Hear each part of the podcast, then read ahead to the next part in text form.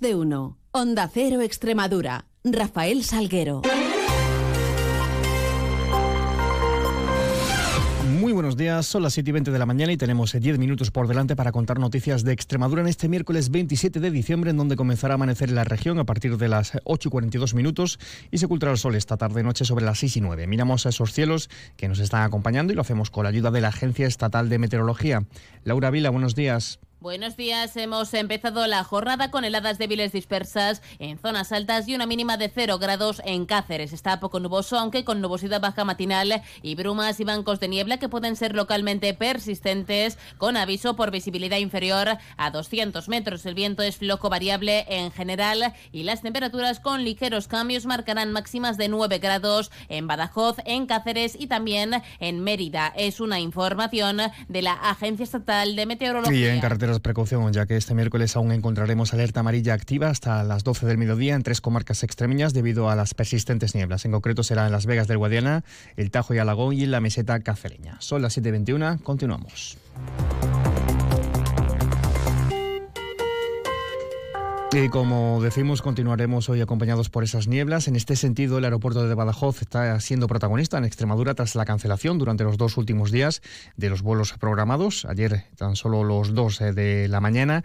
De hecho, las nieblas han impedido hasta 38 vuelos durante este 2023 en el aeropuerto pacense. Tanto Unidas Podemos como Vox y Partido Popular exigían, lo hacían ayer, un nuevo sistema antiniebla que permita despegar y aterrizar con estas eh, condiciones climatológicas. Irene de Miguel, Unidas de, por Extremadura Juan José García desde Vox y José Ángel Sánchez Juliá desde el Partido Popular así lo demandaba.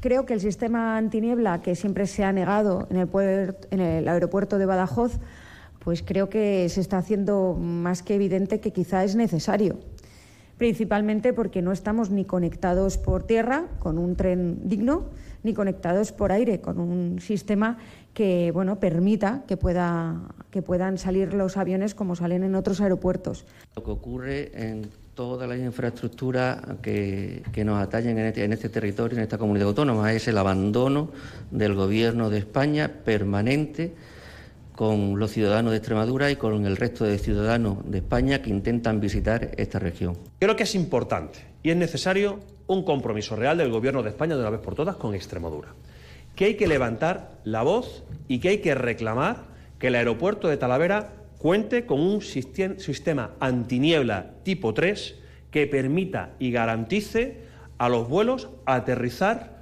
y despegar con bancos de niebla. Desde el peso extremeño se entiende que el sistema antiniebla del aeropuerto extremeño es el adecuado. Soraya Vega, su portavoz, confesaba que desconocía si había sistemas antinieblas más avanzados y afirmaba que el aeropuerto de Badajoz cuenta con los sistemas adecuados para el tráfico y la dimensión del mismo. No estamos observando una situación meteorológica complicada. Es algo que está ocurriendo aquí y en otras partes del mundo. Y si buscamos, vemos que cuando hay una situación meteorológica de estas características, es decir, cuando hay tanta niebla, eh, toda precaución es poca. Desde nuestro punto de vista eso tiene que ser así. No obstante, si alguien se pregunta si el aeropuerto de Badajoz tiene los sistemas adecuados, la respuesta es que sí tiene los mismos sistemas antiniebla que tiene cualquier aeropuerto de nuestro país. Declaraciones que realizaban los grupos parlamentarios tras la Junta de Portavoces que fijaba el orden del día del Pleno de mañana jueves. Será la última sesión del 2023 y a debate, entre otras cuestiones, la subida del salario mínimo interprofesional, la financiación autonómica, la ayuda a la dependencia o el modelo educativo. Y aún en materia política les informamos de que la presidenta del PP extremeño, María Guardiola, reivindicaba ayer martes que España tiene una deuda con Extremadura ante la que pide hechos y no palabras, por lo que que la región va a pelear eh, por lo que merece. Se despide 2023, decía, apuntaba con preocupación por la deriva del PSOE, pero con la seguridad de que están en el lado correcto de la historia. Así lo destacaba la presidenta extremeña, eh, María Guardiola, la noche ayer eh, en Mérida, tras la reunión de la Junta Directiva Regional del PP en, en Extremadura. Y en clave sanitaria les hablamos de vacunación, contándoles que la campaña frente al virus respiratorio sincitial, desarrollado por el SES e desde el 30 de octubre, ha logrado que prácticamente el 100% de la población diana en la región, eso es, los menores de seis meses y los niños con factores de riesgo, esté inmunizada contra este patógeno. Por otro lado, los eh, objetivos marcados en la vacunación frente a la gripe y la COVID en esta temporada, que eran alcanzar o superar coberturas de vacunación del 75%, pues a esta fecha la cobertura media en Extremadura frente a la gripe para esas personas está en torno al 54%, aunque todas las áreas de salud están muy igualadas, la que presenta más cobertura es Plasencia con un 59%, mientras que la inmunización frente a la COVID, en, los datos varían y actualmente la inmunización de la población de 60 y más años es del 40%, siendo las de Domenito y Plasencia las dos áreas de salud que presentan eh, unos mejores datos en este mm, sentido. Además, también una recomendación, en este caso desde el Gobierno central, ya ante el repunte de las enfermedades respiratorias como la gripe y la COVID, y que en la última semana ha mostrado un incremento de más del 37%. Por ello, el Ministerio de Sanidad eh, asegura que para prevenir el contagio que hay que incluir la higiene de manos, cubrirse la nariz o la boca, alto cero, estornudar y usar mascarillas en caso de padecer síntomas compatibles con una infección respiratoria. Noticias en Onda Cero Extremadura. El apunte turístico. Los establecimientos hoteleros extremeños esperan alcanzar el 80% de ocupación durante este próximo fin de semana, el de Nochevieja y Año Nuevo, unas expectativas que suponen una tendencia creciente del turismo en Extremadura durante este 2023. Así lo destacaba la consejera de Turismo, Victoria Bazaga. Durante Nochevieja y Año Nuevo esperamos una ocupación en torno al 78-80% en los alojamientos y prácticamente de la misma eh, porcentaje, del mismo porcentaje para la restauración y hostelería.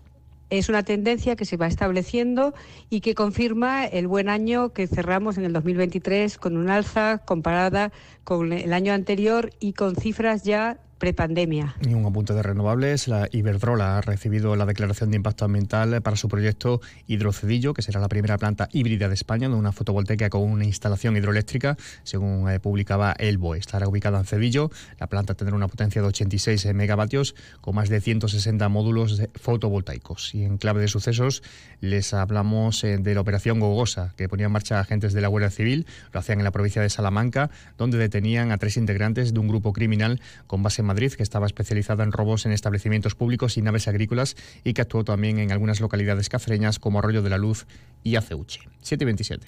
FEXAMUR, Federación Extremeña de Asociación de Mujeres Rurales, organiza en Badajoz y pueblos de la provincia una serie de talleres enmarcados en el proyecto Pacto de Estado, un programa de conciliación sobre la violencia de género sufrida por las mujeres rurales en el que se ofertan talleres como el de emprendimiento en el trabajo o asesoramiento legal en la violencia de género, todos impartidos por profesionales de cada área, subvencionado por la Secretaría General de Igualdad y Conciliación de la Junta de Extremadura a través del Ministerio de Igualdad del Gobierno de España.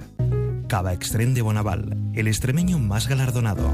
Compromiso de garantía, calidad e innovación. Bonaval. Felices fiestas. Jamón de bellota 100% ibérico denominación de origen protegida de esa de Extremadura. Cada cerdo de 2 a 4 hectáreas de dehesa, cada jamón de 3 a 4 años de curación.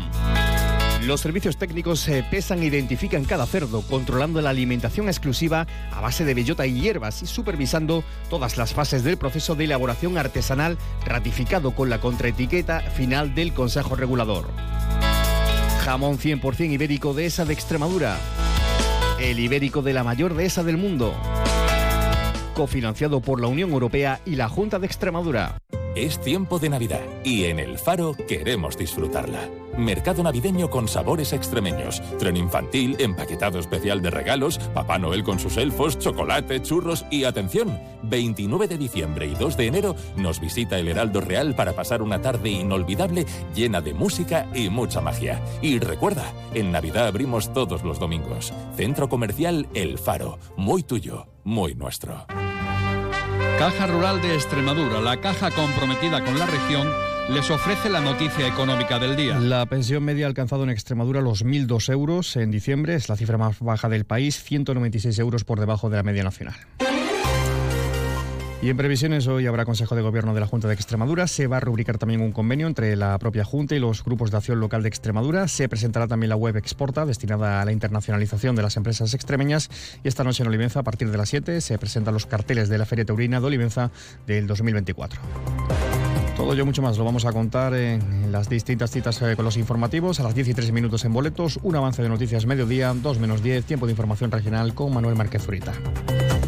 Llegamos así a las 7 y media de la mañana, cita con la información más cercana a la local, en boleto 754, 8 y 20, toda la información de su ciudad. Sigan informados a través de nuestra web y redes sociales. Quedan ahora en la compañía de más de uno, Don Alsina, con Miguel Ondarreta. Pasen un feliz resto del día.